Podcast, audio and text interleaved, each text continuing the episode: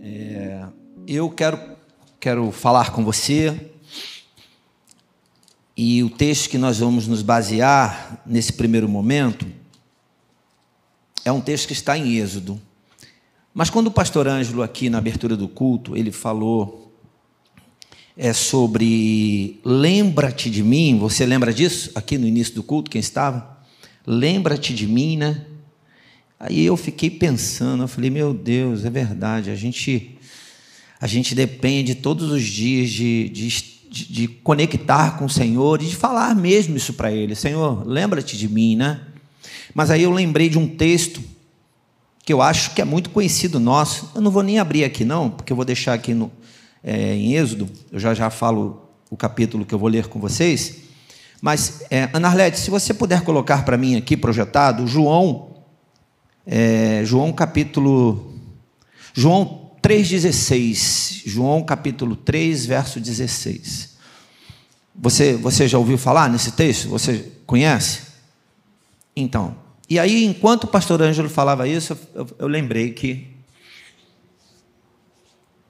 Porque Deus tanto amou a mim e a você, lembrando de nós que éramos pecadores, né?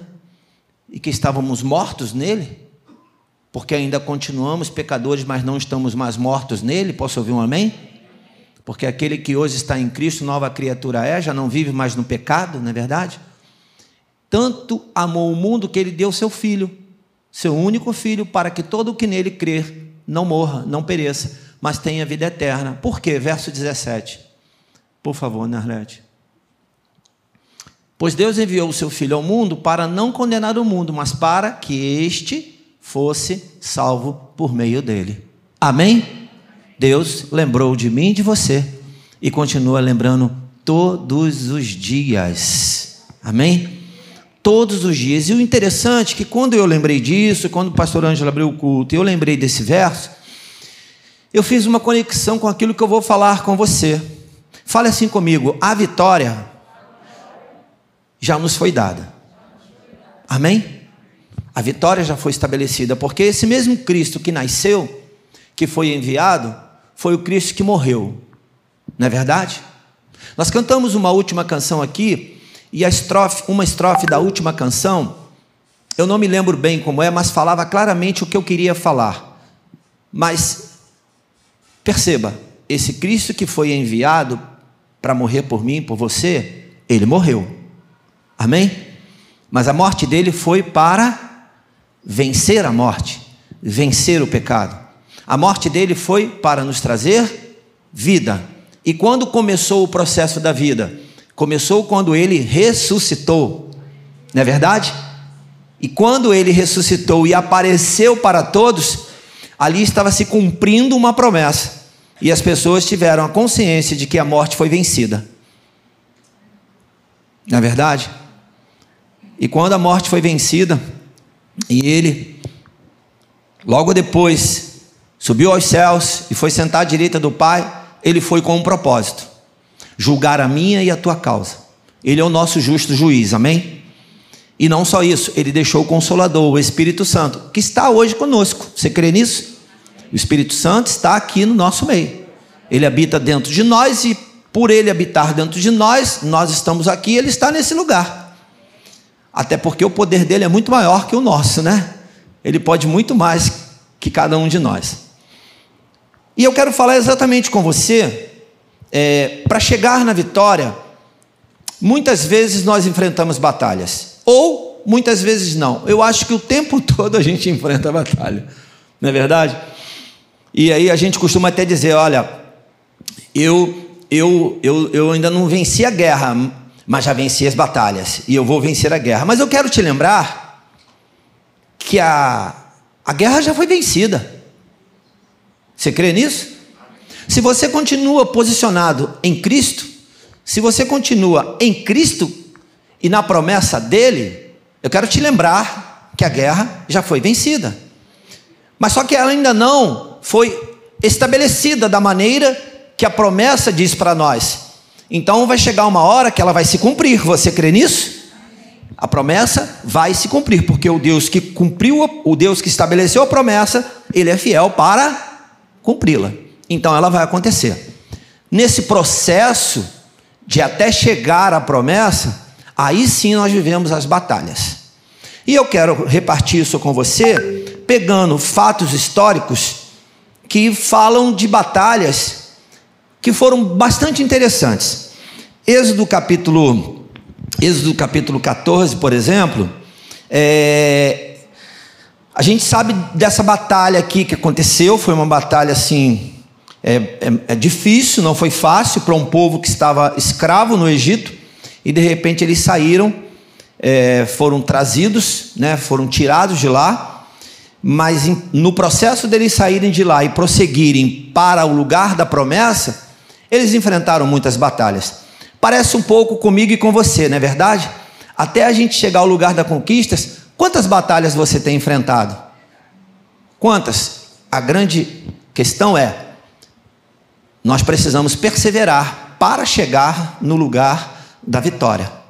E é o que nós estamos fazendo nesses dias. Por isso a gente precisa trazer a nossa memória, os fatos históricos, para nos fortalecer, para nos fazer lembrar de que nós estamos vivendo uma batalha, uma vitória já foi estabelecida nos céus, agora nós precisamos perseverar para chegar lá. Amém?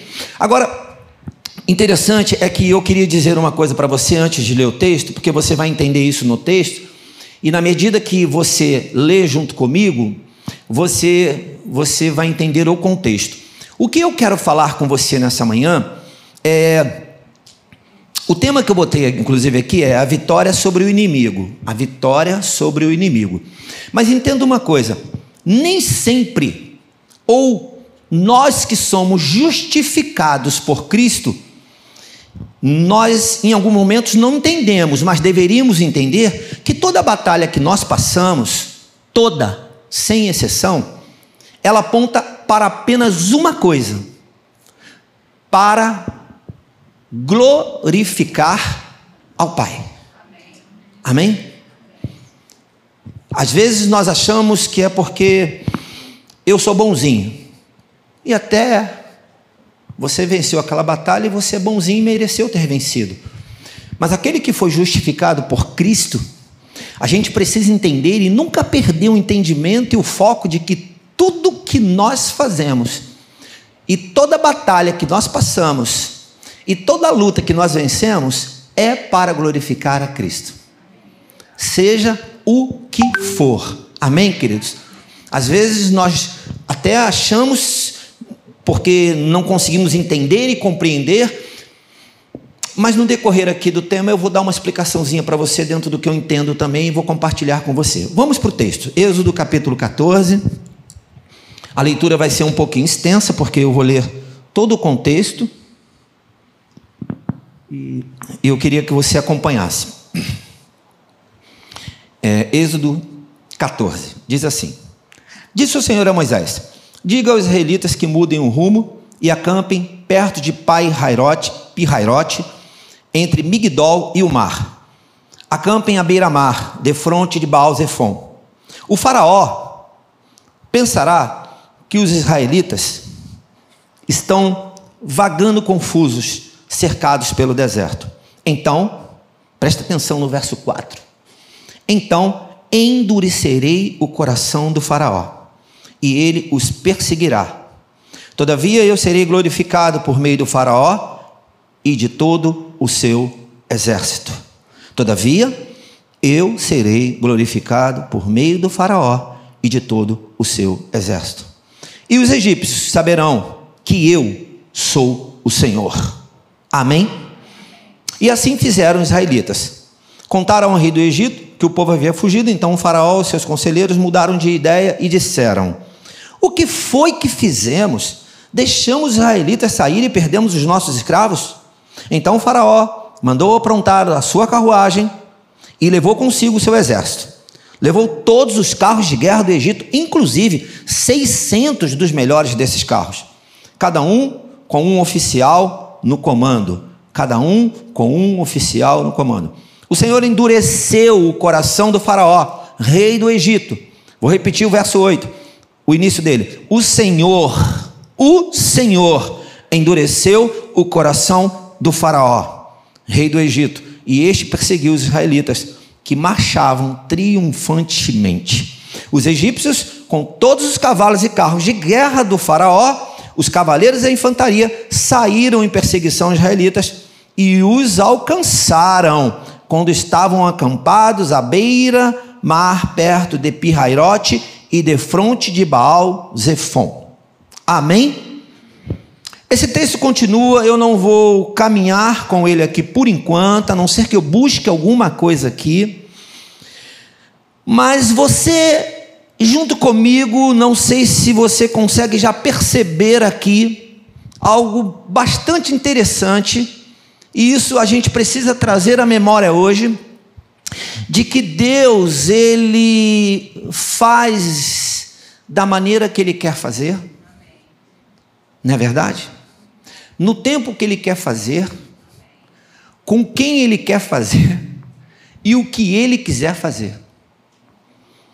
É esquisito saber que o Deus que enviou Moisés, a gente tem ouvido aqui algum tempo sobre a história de Moisés, e Moisés foi sendo treinado e forjado para que ele pudesse voltar ao, ao Egito depois de 40 anos, não é verdade? Ele saiu de lá por causa de uma crise, foi sendo forjado até que ele, com 40 anos fora de lá, ele pudesse voltar para libertar o povo de Deus. Deus enviou Moisés dentro do Egito para falar ao Faraó qual era o desejo do coração de Deus. E a pergunta é: qual era o principal desejo do coração de Deus em libertar o seu povo que, está, que, que eles estavam ali cativos, escravos de um rei, de um reinado? Qual era o principal propósito? Existia uma promessa de um lugar para eles, mas quando Deus fala a Moisés, ele fala o seguinte: eu quero tirar o meu povo de lá para que eles venham me adorar. Deu para entender? Isso aponta para uma coisa que eu falei agora há pouco, que é tudo que nós fazemos, seja em meio às batalhas, em meio às bonanças, serve para glorificar a Deus. Então, tudo que Deus espera de mim, de você, queira você ou não, é que a tua expressão em todas as coisas possam glorificar ao Pai. Então Deus fez todo aquele movimento, falou com Moisés, persistiu com Moisés, Moisés se adaptou à fala do Senhor, ele entendeu, ele compreendeu, ele viu que aquele tempo todo ele estava sendo preparado para que ele pudesse voltar naquele lugar que ele conhecia muito bem. É, eu quero lembrar uma coisa você: Deus não usa qualquer pessoa em qualquer lugar. Às vezes Deus vai fazer você estar onde você está, porque é você que tem que estar lá, não sou eu. Posso ouvir um amém? Então não reclame do lugar onde você está se Deus te colocou lá. Se Deus te colocou lá, é você que está preparado para estar lá. Eu fico imaginando Moisés tendo que ouvir aquilo e tendo que responder: Obrigado, Senhor, porque foi a mim que o Senhor preparou para eu voltar naquele lugar. Passei 40 anos lá, aprendi tudo sobre aquele lugar, fiz uma besteirazinha lá que não era para ter feito, saí de lá, passei 40 anos sendo restaurado e reconstruindo tudo que precisava reconstruir, até família o Senhor me deu, agora o Senhor me manda voltar lá. Ok, Senhor, ok. No entendimento auge de Moisés, ele falou: Ok, Senhor, sou eu a pessoa que precisa estar lá. Esse precisa ser o nosso entendimento. Você é a pessoa que precisa estar lá. Amém? Você é a pessoa que precisa estar lá. Não queira estar no lugar do outro e nem queira o lugar do outro. Não. Existe um lugar para você. Existe um lugar onde Deus preparou para você e não só preparou para você aquele lugar, mas Ele te preparou para aquele lugar. Amém? Então você percebe que Moisés foi extremamente desafiado, mas foi preparado. Então, às vezes, né, a gente fica questionando, fica questionando, mas Deus não vai te dar nada do que aquilo que você não possa suportar. E você vai suportar. Então, as batalhas que você está enfrentando, provavelmente Deus já te capacitou para passar por elas. Somente fique firme, continue, porque existem batalhas, como dentro desse contexto que nós vimos aqui, que é o Senhor que vai permitir na sua vida. Amém? É o Senhor que vai endurecer o coração do outro para te provar, para te levar à batalha. E batalha não é para te destruir, até porque Jesus já venceu todas elas. Batalha é para te treinar, é para te forjar, é para te animar, é para te melhorar, mesmo que seja em meio a choro. Então você vê que tudo que nós lemos aqui, nesses é, dez versículos, né? nove versículos, até aqui nove versículos, você percebe que é, o Senhor é que moveu, o Senhor é que endureceu o coração daquele homem. Vamos caminhar aqui um pouquinho, ainda dentro do texto bíblico. No capítulo 13, eu separei aqui Olha aqui no verso 17 do capítulo 13. Olha o que está escrito aqui. Quando o Faraó, fale comigo, deixou. Então quem deixou aquele povo sair foi quem? Foi Faraó. Deus foi lá, né? Foi uma praga, duas pragas, três pragas, dez pragas. Até que o Faraó falou: opa, o negócio está ficando esquisito do meu lado. Né, meu reinado está sendo comprometido. Esse povo é poderoso, porque eles têm um Deus poderoso. Então o faraó falou: quando o faraó deixou sair, sair o povo, Deus não guiou pela rota da terra dos filisteus. Enfim, é, é, é, eu queria só pegar a primeira partezinha desse, lembrando a você e a mim de que quem deixou aquele povo sair foi o faraó. Ok? Tudo certinho, tudo tratado, tudo bonitinho. De repente, Deus olha, Deus, Deus é um Deus de estratégia, e Ele sabe as melhores. Ele já preparou o lugar, porque ele sabia que ele ia mudar ali na frente. Fique atento. Fique muito atento. Porque às vezes Deus muda. E se ele mudar, já já eu vou te falar o que, é você deve fazer. Mas antes, eu ainda quero reforçar um pouco disso para você.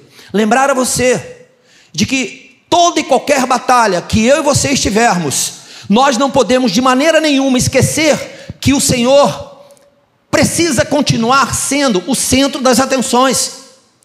Amém? Você não pode perder os teus olhos no Senhor, mesmo que não seja Ele que tenha permitido aquela batalha, ou tenha sido você que tenha buscado aquela batalha pelo o teu achismo, pela tua maneira de agir, pelos teu, pelo teu temperamento, pelas tuas decisões, ainda assim o Senhor está com os seus olhos sobre você. A Bíblia diz que o Senhor ele é onipotente, amém? Todo poder. Ele é onipresente, ele está presente em todos os lugares. E ele é onisciente, ele tem o conhecimento de todas as coisas. Qualquer projeto, qualquer coisa que você queira realizar, qualquer ciência, qualquer estudo, qualquer, qualquer, qualquer, coisa, ele tem conhecimento mais do que eu e você. Você não pode achar, e nem eu, de que quando eu faço uma besteirazinha, e eu lembro que o Senhor está ali com os olhos sobre mim, e que vem sobre mim um arrependimento, eu agora vou continuar de costas viradas para o Senhor. Fale comigo, misericórdia. Não vou poder. Quando descubro que alguma coisa não está alinhada com o Senhor, alguma coisa não está caminhando de acordo com aquilo que o Senhor quer na minha vida, e eu fiz aquela aquela besteirazinha, eu dei aquela desviadazinha, e eu já percebi que eu desviei, eu já percebi que eu estou fora, eu já percebi que eu estou longe daquilo, ou até mesmo já percebi que eu estou longe do Senhor. Agora cabe a mim o arrependimento. Cabe a mim voltar para o Senhor. Cabe a mim alinhar novamente com o Senhor, amém? Agora, quando eu estou fazendo alguma coisa e que aparece lá claramente para mim que foi o Senhor que permitiu, porque Ele quer me treinar, Ele quer me forjar, Ele quer me ajudar, aí fica muito mais claro. Por que, Senhor, que Tu está permitindo eu passar por isso? Quando eu tenho esse entendimento e eu falo para o Senhor, Senhor, por que, que o Senhor está permitindo eu passar por isso?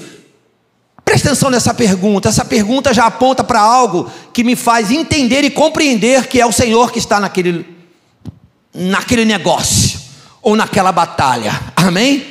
Quando eu chego a fazer essa pergunta e falo, Senhor, por que, que o Senhor está permitindo? Eu já sei que é uma permissão do Senhor. Cabe a mim fazer o quê? Continuar na presença dEle, ficar alinhadinho com Ele e saber que na presença dEle, mesmo que Ele me pegue e me leve diante de um grande mar, aí é a sequência do texto do capítulo 14, Ele me leve diante de um grande mar, um imenso mar que ninguém queria passar por lá. Eu fico imaginando quando Deus falou para Moisés: Olha, vocês mudem um caminho. E Moisés falou: Opa, eu estou aqui fazendo aqui, estou jogando aqui no meu GPS, aqui, ó, no Maps aqui, e estou vendo que esse caminho vai jogar lá no Mar Vermelho. Você já, já, já pegou assim, sabe? Quando você pega e joga lá no GPS, tem aquele vermelho grandão assim, que está tudo engarrafado. Aí você busca outro caminho, né? Eu fico imaginando Moisés, deve ter começado a ficar nervoso, falando: Mas nós vamos parar aqui de frente para o mar, e não tem outra saída. Por aqui teria uma saída, mas por aqui não tem outra saída. Mas Moisés, como um bom servo, Moisés, como um bom líder, o que, é que ele fez? Obedeceu. Esse é um ponto que a gente precisa. A gente fala muito disso aqui, mas acho que cabe ressaltar hoje de novo. Um bom servo, uma das marcas dele é a obediência, porque ele vai servir, e ele vai servir alguém sempre, e vai precisar passar obediência nele e submissão àquilo que o seu Senhor determinar para a vida dele. O Senhor determinou para Moisés: mude, mude, o caminho. Moisés olhou e falou: opa, esse, esse trajeto aqui me leva ao Mar Vermelho. Mas o Senhor é o Senhor. Você crê que o Senhor é o Senhor? E que mesmo que Ele te mande para diante do mar, e você não tenha um barco, não tenha uma lancha poderosa, um iate de 40 pés, um navio de carga, né? ou pelo menos um negocinho daquele que você vai remando assim, ou não saiba nem nadar, você é corajoso em ficar diante desse mar e esperar, esperar acontecer alguma coisa? Sinceramente, vamos nos perguntar: será que nós temos paciência hoje, nos dias de hoje, diante de tantas notícias, de tantas pessoas trabalhando em cima é, de um pessimismo e não de uma fé? Você acredita de fato de que o mar vai abrir? Pensa comigo. Como é hoje a batalha que você está travando? Você acredita que o mar vai abrir? Porque é disso que nós estamos falando. Nós estamos falando nos dias de hoje. Você acredita que a pandemia vai passar? Como é que é isso? Está dando para entender? Nós estamos diante de um desafio, e é um desafio de fé. De fé, que é tudo que nós temos para viver, viver pela fé. E quando nós vivemos pela fé, os nossos olhos se abrem e eu consigo ver o mar aberto. Quando eu não vivo pela fé, o mar se fecha literalmente. E aí eu entro em desespero quando o Senhor fala: Olha, esse caminho novo que eu estou traçando, sou eu que estou traçando. Quando eu olho para o caminho e no meio do caminho tem cobras venenosas, no meio do caminho tem pandemia, no meio do caminho tem enfermidade, no meio do caminho tem desafios financeiros enormes, e eu olho para aquilo e falo: opa, deixa eu traçar aqui no meu GPS um outro caminho, Senhor. Ou eu falo: o Senhor está comigo nesta batalha. Esse é o grande desafio. Esse é o, desafio que esses homens enfrentaram. Eu tenho uma outra historinha para te mostrar, para mostrar para você que não só essa história que Deus endureceu o coração de Faraó, mas tem uma história em, em, em, Jó que você conhece muito bem, mas é bom a gente ler de novo e ressaltar a história de novo, trazer ela aqui à nossa memória.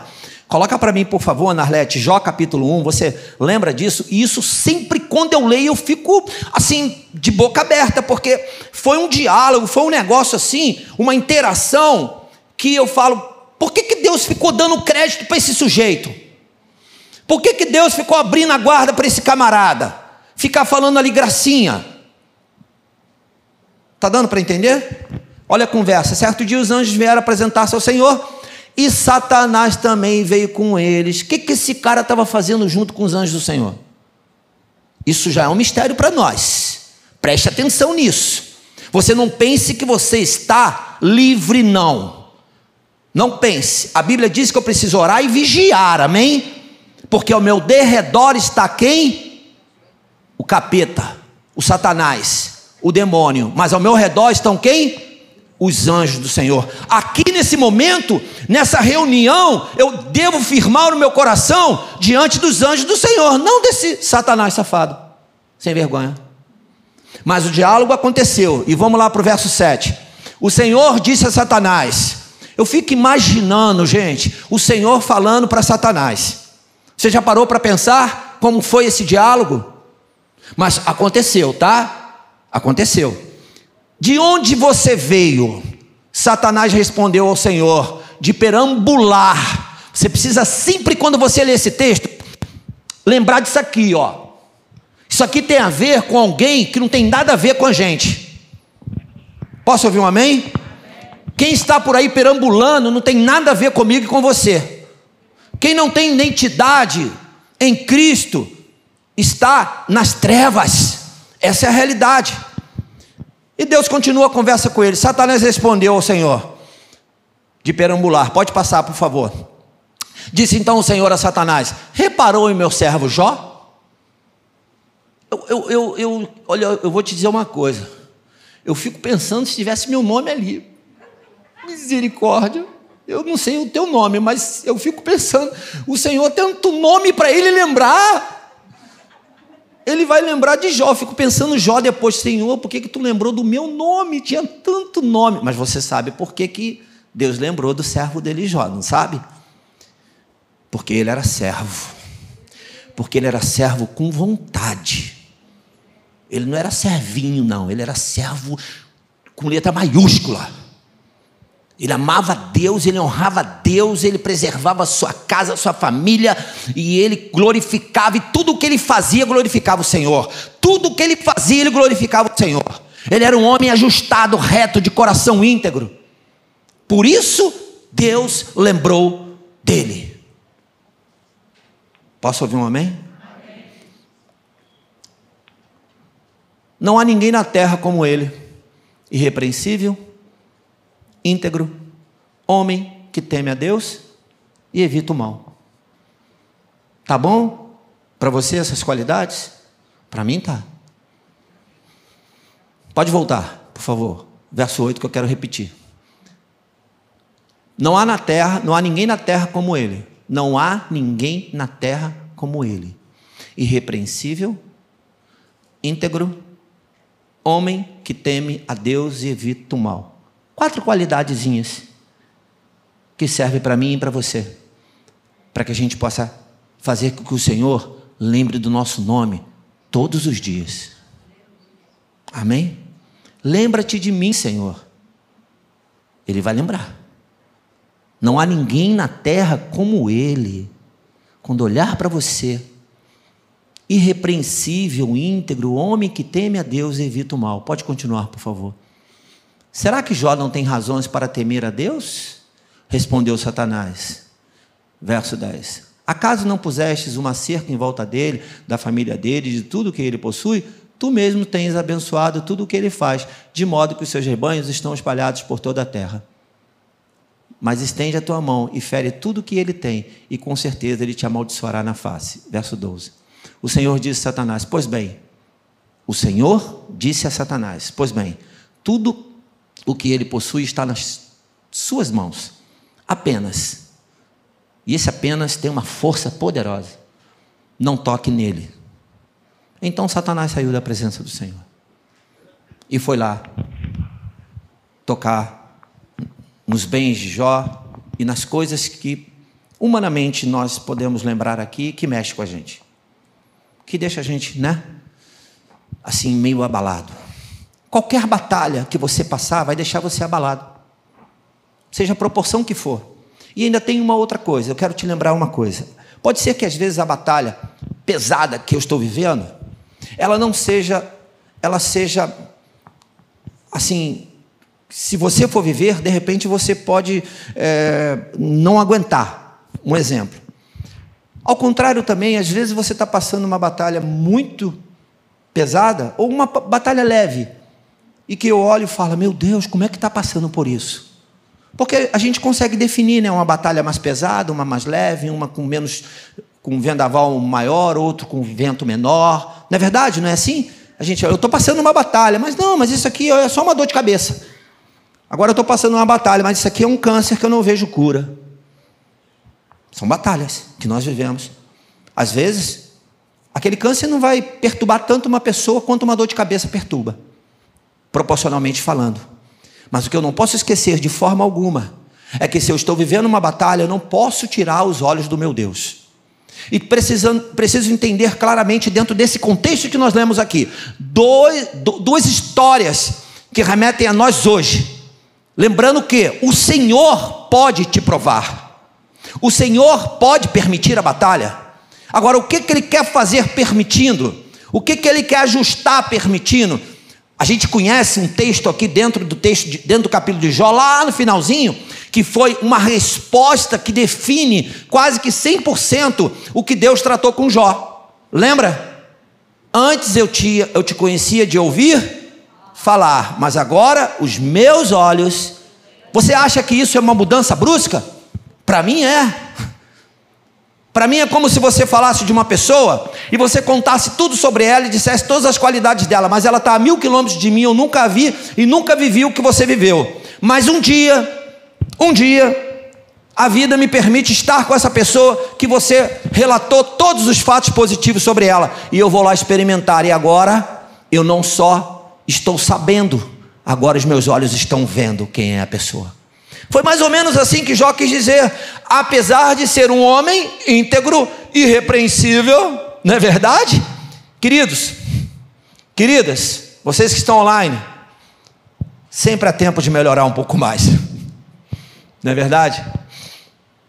Não pense que o nível que você chegou já está bom, não. A grande verdade é que todas as vezes que nós melhoramos, e que nós melhoramos, e que nós melhoramos, é para a glória de Deus. Eu vou chegar num ponto que eu queria chegar para poder finalizar esse momento, por conta do tempo da, da hora. Então, o ponto que eu quero chegar com você. A pergunta é: qual é o nosso papel diante da batalha? Seja ela aquela que o Senhor permitiu e que nós temos consciência, como por exemplo a que Deus permitiu para Moisés, e Deus foi corrigindo Moisés, e a que Deus permitiu para Jó também. Qual é o meu e o teu posicionamento? E quando eu estava lendo esse texto, o que me veio à mente foi: preciso estar atento às batalhas. Preciso estar atento às batalhas. Fale comigo assim: atenção. Quando você perde a sua atenção sobre aquilo que você não deveria perder, provavelmente você pode não perder os olhos de todo o contexto. Mas se você perder a atenção e perder a atenção dos detalhes, você pode ficar no meio do caminho. Se Moisés perde a atenção dele, a voz daquilo que Deus estava falando para ele, e ele permite que as circunstâncias roubassem isso dele, ele não chegaria no fim daquela batalha como vencedor. Lembre-se, nós estamos numa batalha, a vitória já foi estabelecida e ela é uma promessa. Eu preciso chegar lá. Mas para eu chegar lá, eu preciso estar atento para não desviar da promessa. E aí a Bíblia diz que eu não posso desviar nem para a direita e nem para a esquerda, amém? Mas o meu foco que eu estou adiante precisa ser em Cristo. Lembre-se disso. Você não pode focar em outra coisa que não seja Cristo, porque Ele é o autor da nossa vida. É dele que nós precisamos dizer: Senhor, Jesus, aquele que morreu por mim, que ressuscitou por mim, que venceu a morte por mim, lembra-te de mim. É desse que eu, nele que eu preciso estar com, com a minha mente, o meu coração, os meus pés, o meu corpo, todo o meu entendimento nele, porque é ele que estabeleceu a vitória para a minha vida. E é ele que me aguarda. É ele que virá me buscar. Por isso eu preciso estar muito atento. Eu peguei dois versículos apenas. Dois versículos em dois livros da Bíblia. Um está em Provérbios capítulo 4. O verso 1 porque o sábio diz o seguinte: ouçam, meus filhos, a instrução de um pai. Estejam o quê? Fale comigo, atentos. Então ele diz: ouçam, ouvir, meus filhos, identidade. Então um filho está ouvindo. A instrução de quem? De um pai. Então aqui, um, aqui já há uma cumplicidade, aqui uma, uma, há uma conexão maravilhosa. Eu tenho um pai, eu sou filho e tenho um pai, e eu preciso estar atento agora àquilo que o pai está falando para mim. O que que ele está falando? Ele está falando o seguinte: esteja atento. E estando atento, você vai obter o quê? No processo de uma batalha, tudo que eu e você precisamos é saber discernir os detalhes da batalha. Deu para entender? Você, você precisa aprender a discernir os detalhes da batalha, porque a vitória já foi estabelecida em Cristo Jesus. É disso que nós estamos falando. Por que, que nós declaramos aqui que nós vamos chegar ao fim de uma obra e vamos transferir a igreja daqui para lá? Porque, mesmo que haja batalha, nós sabemos que a vitória já foi estabelecida. E nós vivemos pela fé, por isso nós declaramos isso. Aí damos aqui todo um movimento que existe para você entender e discernir o que está acontecendo em meio à batalha. Porque é uma batalha. Tá dando para entender? Se você se posiciona tentando discernir, ao invés de posicionar murmurando porque veio a batalha, pode ser que você esteja ignorando o teu próprio Deus querendo te levar a uma atitude de glorificar o nome dEle. É isso que está envolvido aqui. É quando nós não entendemos, nós deixamos Deus de lado. Nós vamos glorificar o quê? Qual vai ser o nosso foco de adoração? Tudo que Deus queria, tirar o povo de lá, que eram, que eram escravos, tirar o seu povo para levá-los a um tempo de adoração, porque no meio do Egito, do Egito eles não adoravam. Ou, ou eram obrigados a adorar outros deuses. Então, preste atenção, fique atento. E Salmo 119, verso 17. Salmo 119, verso 17. Ampara-me e estarei seguro, sempre estarei atento aos teus decretos. Amém? Antes do salmista falar, Senhor, sempre estarei atento aos teus decretos, ele diz: ampara-me, me proteja, Senhor, fica comigo, me cerca, me guarda, seja o meu alicerce, seja o meu baluarte, seja o meu carvalho de justiça, seja tudo que o Senhor pode ser para a minha vida, seja tudo, Senhor, porque o Senhor sendo tudo, estarei seguro. Amém? Então fica claro para nós que diante da batalha a nossa segurança é o Senhor. Né? Às vezes você tem habilidades, e tem mesmo. Eu estou vendo lá, eu estou trabalhando lá na, na obra e vendo, vendo os profissionais trabalhando, e a gente vai conversando muito. Eu vejo a habilidade dos caras, os caras trabalhando, tem coisas que realmente eles começam quando terminam e falam: caramba, não, não sei se eu faria isso não. Mas eu ouço também a história deles dizendo que um dia eles não sabiam nada e começaram a trabalhar, e fizeram cursinho aqui, fizeram cursinho ali, papai, tá, não sei o quê, e foram aprendendo, e daqui a pouco desenvolveram, e agora eles conseguem fazer umas coisas lá. Nós conseguimos, amém? Deus nos capacita para isso. Não é verdade? E eu fico, eu fico feliz, porque eu consigo realizar coisas, consigo fazer coisas. É, um dos grandes desafios para mim é ver pessoas trabalhando em coisas pesadas, trabalho pesado, e um trabalho de obra é um trabalho pesado tem horas que é, que é brabo mesmo. É, e o cara, no final do dia, terminar feliz. Eu fico olhando aquilo, eu falo, gente, é tudo bem que tem um lanche de vez em quando, né? Eles comem marmitona assim, ó. Mas os caras terminam felizes, né? E eu falo, meu Deus, gente, que coisa interessante isso, né? sempre estarei atento aos teus decretos. Agora presta atenção numa coisa: o que é o decreto? Quando o salmista, no Salmo 119, ele usa várias expressões para remeter a palavra. Decreto ali, naquela hora ali, era palavra, era lei, tá bom? Era isso aqui, que nós estamos aqui, atentos aqui, era essa mensagem aqui, ó. É isso que o salmista está dizendo, sempre estarei o quê? Atento. Fale comigo, atenção. Se você esquece essa virtudezinha chamada atenção, pode ser que você desligue. Se você desligar, lembre-se de uma coisa: o sistema continua ligado. Se você desliga, o sistema vai continuar na sequência dele. Ele continua ligado, ele continua atento. Então eu costumo dizer o seguinte: se você desliga, Satanás está atento e ligadinho. E se você em algum momento pestanejar, sabe aquela pestanejar, não sei de onde veio isso, mas você deve ser pestana assim, né?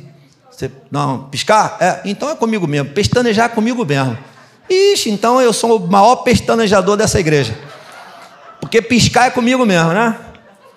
E eu não ligo não, tá? Se você falar, e o pastor pisca a beça, eu não estou nem aí, eu não ligo mesmo. Para mim tá tranquilo. Eu pisco mesmo e sei disso. E ainda tem outros cacuetes também, né? Mas eu agora eu estou diminuindo um pouco né? Porque às vezes a pressão de fora vai falando, aí eu vou, tá bom, vou tentar ajustar aqui, ajustar ali, de repente faz assim, faz assim, faz assim. Mas eu não ligo não, tá bom, gente? Eu fico feliz. É, e se você ficar triste, ora por mim para ver se passa. Que bom que a gente tem essas saídas no meio para dar uma descontraída, né? Mas é isso, se você der uma pistanejada, se você der uma vacilada, opa, Pode ser que a obra ela vá glorificar outro nome e não Jesus. Tudo que a gente precisa fazer é glorificar o nome de Jesus. Então, não ignore a atenção que você precisa ter. Não ignore. Eu escrevi algumas frases aqui, deixa eu ver se alguma é, a gente precisa trazer aqui agora. Ó. É, a melhor ferramenta é estar com o Senhor e ter a Sua palavra como a maior fonte de busca. Amém? Você quer estar atento, 100% atento? Copie isso aqui, ó. Olha o salmista lembrando, para ele estar atento, ele precisava estar amparado, seguro no Senhor, estar atento aos decretos do Senhor, à lei dele. Se eu não firmar a minha vida, sendo justificado por Cristo, não firmar a minha vida e der a atenção a essa palavra, a que, que eu vou dar atenção? A que, que eu vou dar a atenção? Eu vou dar atenção sim a outras coisas, não é verdade? Eu vou dar atenção sim, porque eu não sou um robô. Não vem alguém me desliga, agora liga, desliga e liga. Não, eu tenho consciência, eu tenho pensamentos, né? Passa aqui um monte de coisa, nessa, um monte de raiozinho aqui nessa cabeça, né? Um monte de coisa dando choque aqui. Passa e o dia todo eu estou atento ali, mas se eu não estiver atento a esses decretos, a que eu vou estar atento? Presta atenção nisso. Fique atento a isso porque você não pode perder a atenção naquilo que vai sustentar você, que vai dar a você habilidade para saber discernir. Sabe o que acontece? Quando você tem a inteligência em Cristo para discernir, você vai discernir baseado nesta verdade. Posso ouvir um amém? Você não vai discernir e buscar resposta daquilo que você está discernindo num livro qualquer. O livro que vai te trazer a resposta a partir do discernimento que você tem por causa desse próprio livro, é o próprio livro chamado Bíblia. Está dando para entender? A Bíblia diz que ela tem respostas para tudo. A partir de um discernimento, quando você tem a resposta a partir de um discernimento, é a própria Bíblia que vai te responder. E quando você está fundamentado nela, não tenha dúvida de uma coisa: você não vai ficar desatento. Você vai ficar ligadinho, ligadinho, ligadinho. E quando vierem as provas, queridos, eu e você escolhemos pandemia? Qual foi a última na história que você está vivo? Você lembra? Tem gente que não sabia nem o que, que significava esse nome, pandemia, foi pesquisar. Descobriu que era pandemia. E o que é pandemia? Ixi, e agora? O que é isso? Vamos lá, o que a gente precisa fazer? Vamos seguir aqui as orientações os decretos. E ficamos refém disso. E se não é o Senhor nos guardar e nos proteger, a gente vira refém mesmo. Não é verdade? E vamos sair dela quando? Você sabe? Eu não sei. O pastor estava dando notícia aqui hoje do retiro e dizendo: esperamos que tenha. Mas isso não quer dizer que há uma afirmação clara de que vai ter. Mas é o nosso desejo, é a nossa fé, é o nosso movimento. Entenda uma coisa: se nesse tempo todo o Senhor não tivesse guardando a mim e a você, quem nos guardaria? Se eu e você não tivéssemos o discernimento, quer ver um discernimento que eu quero trazer aqui para você, a sua memória hoje? o discernimento de você entender que era o tempo de você voltar para esse lugar presencialmente. Como é que você entendeu isso? Alguém que te influenciou, forçou a barra com você? Nós não fomos. Pastor Ângelo, eu tenho certeza que não foi, eu não fui, os líderes da igreja. Ninguém forçou a barra com você, mas você entendeu. Você discerniu, você teve uma resposta no teu coração e você veio. Está você aqui hoje. Com todo respeito a quem está online e que não pode ainda estar. Não pode. Provavelmente discerniu que não pode ainda. Se você está online, está com medo, eu desafio você a vencer o medo em Cristo Jesus. Porque Ele pode te ajudar a vencer o medo e você vai vir aqui sentar nessa cadeira e vai, vai vem sem Covid e volta sem Covid. E se passar por Ele, Ele só vai passar. Não é verdade? Amém? E fechando aqui, eu quero ler com você. Uma pessoa, uma pessoa desatenta perde detalhes da vida. A atenção é justamente para que tudo seja percebido, todos os detalhes. A atenção é para que tudo seja percebido. Eu quero fechar com Apocalipse capítulo 3, verso 1 e 6, porque eu quero mostrar para você que há uma vitória. Há uma batalha, mas há uma vitória. Vamos ler juntos? O anjo da igreja em Sardes escreve: estas são as palavras daquele que tem os sete Espíritos de Deus e as sete estrelas. João tendo uma revelação e para uma igreja. Tá bom? Conheça as suas obras. Você tem fama de estar vivo, mas está morto. Presta atenção. Presta atenção nisso. Verso 2. Esteja atento. Fale comigo. Esteja atento. Esteja atento. Falando para a igreja. Fortaleça o que, o que, o que resta e que estava para morrer. Fortaleça o que resta e que estava para morrer. Se a batalha está te levando à morte, tem alguma coisa errada.